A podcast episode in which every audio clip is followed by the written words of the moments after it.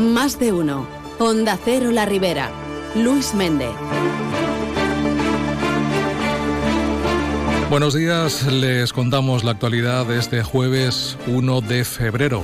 El Ayuntamiento de Sueca aprobará esta tarde una declaración de lesividad del programa ES Plus. Se trata del reconocimiento por parte del consistorio de que realizó un error a la hora de contratar a tres mujeres que habían sido seleccionadas para participar en este programa que finalmente no pudieron beneficiarse del mismo. Pilar Moncho, portavoz de Compromís per Sueca, denuncia que en lugar de haber dado una solución a estas personas, el consistorio busque con esta declaración cubrirse las espaldas ante una posible denuncia por parte de las perjudicadas. En comptes de voler solucionar-ho i empatitzar en elles, el que fan és autoprotegir a l'administració perquè no es demanden i si les demanden que siga un jutge el que diga si ho han fet o mal. Si estàs reconeguent-ho en la documentació de l'expedient que tu has fet la errada perquè has, has ofertat unes places que tens vacants a la RLT i això no ho pots fer perquè ara tota aquesta protecció. Però no, en comptes d'això, la seva obsessió i la seva determinació ve en protegir a l'administració. ocasión. El error del ayuntamiento fue ofertar unas plazas que estaban vacantes para el Ex Plus, algo que los programas de Labora no permiten. La concejal del área, Ángela Marí, reconoció hace algunas semanas que el fallo estaba ahí e incidía en que se iba a trabajar para que algo así no volviera a ocurrir. Jo intentaré buscar una solució. Entre unes coses i altres, passaré en unes coses personals de persones d'ací internes. Aleshores, se va acabar dient pues, que no se podia contractar perquè incurriríem en una il·legalitat, perquè aniria en contra de la normativa. Això, evidentment, ha sigut un error nostre. És una cosa que intentarem que no torni a passar perquè, evidentment, estem jugant en, pues, pues això, en el treball de les persones. Y seguimos en clave municipal porque Compromís per Carcaixent ha pedido rigor al equipo de gobierno con el anuncio de la puesta en funcionamiento de los ascensores de la estación de tren de la localidad y que no confundan a los ciudadanos. Los nacionalistas han criticado que en las redes sociales del ayuntamiento se anunciase a través de un vídeo que los dos ascensores estaban operativos, cuando no es cierto. Por ello lamentan que personas con movilidad reducida que habían celebrado la noticia se hayan encontrado con que sus problemas en la estación siguen sin solventarse, al menos parcialmente.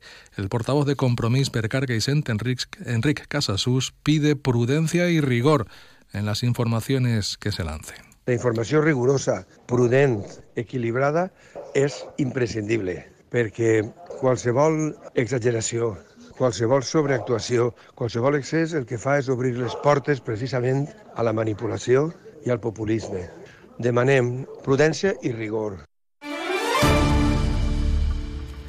Y el próximo martes, el día 6 de febrero, entrará en vigor en Alberic la normativa que regula el uso y la conducción de patinetes eléctricos, un reglamento municipal que establece, como ha explicado el alcalde de la localidad, Toño Carratala, la obligatoriedad del uso del casco, que los mayores de 14 años tengan que contar con una autorización o que la velocidad máxima a la que se pueda circular por zonas peatonales o en la montañeta sea de 10 kilómetros por hora. però sí sí que havem fet regulacions concretes. Havem fet lo del casco, que només està regulat en alguns municipis. Havem fet una limitació per a els menors de 16 anys que no puguen conduir i només els majors de 14 anys tenen autorització paterna. Després, limitació en les vies de velocitat, que això sí que tinguin competència. Per exemple, només poden anar a 10 per hora en les zones de vianants, la zona de la muntanyeta. Després està prohibit per les voreres, tenen que ser visibles. Tot això ho havem regulat per al Alberic.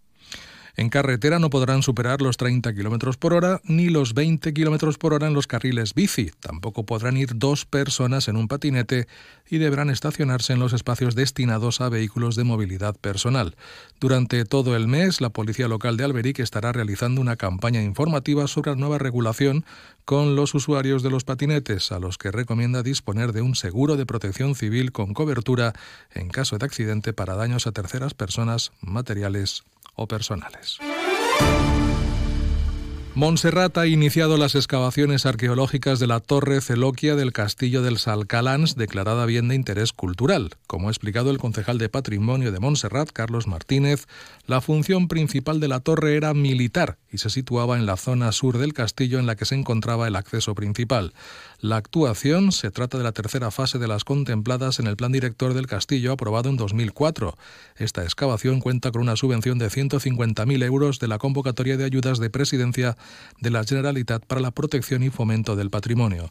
El concejal ha incidido en que será la llegada de ayudas la que marque el ritmo de recuperación de esta fortaleza. Y se va a centrar sobre todo en la torre Celoquia, que es una torre militar que se sitúa en la zona sur de la fortaleza, que es donde está el acceso principal. ¿vale? Aquí lo que esperamos es, por un lado, dar toda la tierra que cubre el castillo para descubrirlo y traerlo de nuevo a la luz y documentar pues, todos los restos que se puedan aparecer de cara a una actuación a más largo plazo, ¿no? que es la consolidación de estas ruinas y la restauración de la fortaleza y en función de las ayudas que la Agencia de Desarrollo Local consiga.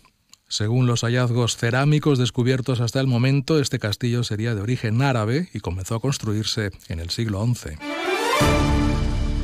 El Ayuntamiento de Algemesí ha solicitado la incorporación de un agente de innovación para impulsar las políticas innovadoras relacionadas con la innovación digital, compra pública innovadora, emprendimiento tecnológico y social y planes de sostenibilidad, ahorro energético o economía circular. Según la concejal de Innovación Carmina Borrás, esta subvención permitirá incorporar capital humano que ayude a impulsar y dinamizar proyectos locales innovadores, tanto a nivel de administración local como los planteados a instancias del tejido social y empresarial. El Ayuntamiento de Algemesí avanza y en este caso lo queremos incorporar la figura del agente local de innovación, ¿vale? Para darle nuevo margen en la atención ciudadana para las personas de Algemesí. Esta persona, la figura en sí, se encargará pues de la innovación digital, de la compra pública innovadora, de planes de sostenibilidad. Vamos, de avanzar. Se trata de avanzar. Y el Ayuntamiento de Corbera ha finalizado los trabajos de limpieza de acequias y pasos de agua locales que ha llevado adelante la Concejalía de Agricultura mediante diferentes contrataciones de empresas del municipio. Trabajos realizados en el último trimestre de 2023 para facilitar el desagüe y evitar la proliferación de plagas animales y vegetales. Se ha actuado en las acequias del Camino de la Mota, el Camino del Alter, la acequia de Les eh, Sargueres, el camino del Renocar Balses, el camino de Riola y la font de San Miquel. Y en la Alcudia, el Ayuntamiento a propuesta de compromiso ha aprobado con la abstención del Partido Popular su adhesión a la campaña Sent Estellés, declarando este 2024 como el año Estellés en el municipio. Desde Compromís han señalado que Vicente Andrés Estellés no es un poeta ajeno a la Alcudia, puesto que estuvo muy ligado a la localidad vecina de Benimodo, en la que residió durante unos años y es además el autor del célebre Bolero de la Alcudia.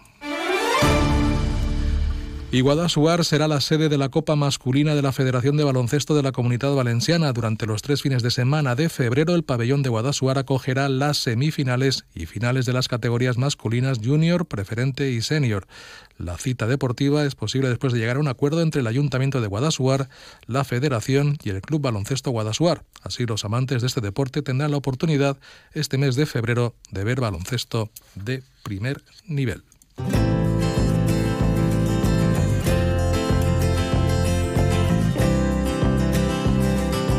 Cuanto a las previsiones del tiempo, en este jueves 1 de febrero se esperan cielos poco nubosos, más bien soleados.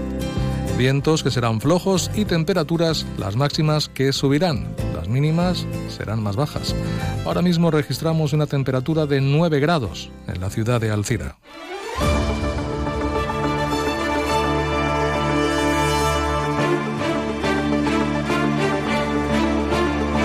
Contarles, por otra parte, que la Concejalía de Urbanismo del Ayuntamiento de Almusafes informa que desde hoy, jueves y hasta el lunes 5 de febrero, el tramo de la avenida de la falla de acceso al polígono industrial Juan Carlos I estará cortado a la circulación como consecuencia de las obras de reparación de una zanja. A tal efecto, se ha previsto un itinerario alternativo para asegurar la entrada al área industrial. En el caso de que la intervención urbanística finalice con anterioridad, la vía retomará su actividad, pues evidentemente antes del plazo indicado. Y en Guadasuar, hoy jueves, Club de Lectura, se procederá a la lectura del libro Y del Salvan Caure Tres Pomes, de Nariné Abgarian. Será a las 6 de la tarde en la Biblioteca Municipal. Y Sueca acogerá una nueva edición del concurso Cántame, el certamen musical que busca descubrir y promocionar cantantes eh, noveles. La presentación oficial de la nueva edición con todas las novedades y premios para los ganadores se va a realizar el próximo 6 de febrero. Los castings se desarrollarán los días 10 y 17. La cifra de inscritos roza ya los 290. Es todo. Les dejamos con Carlos Alsina y más de uno. Feliz jueves.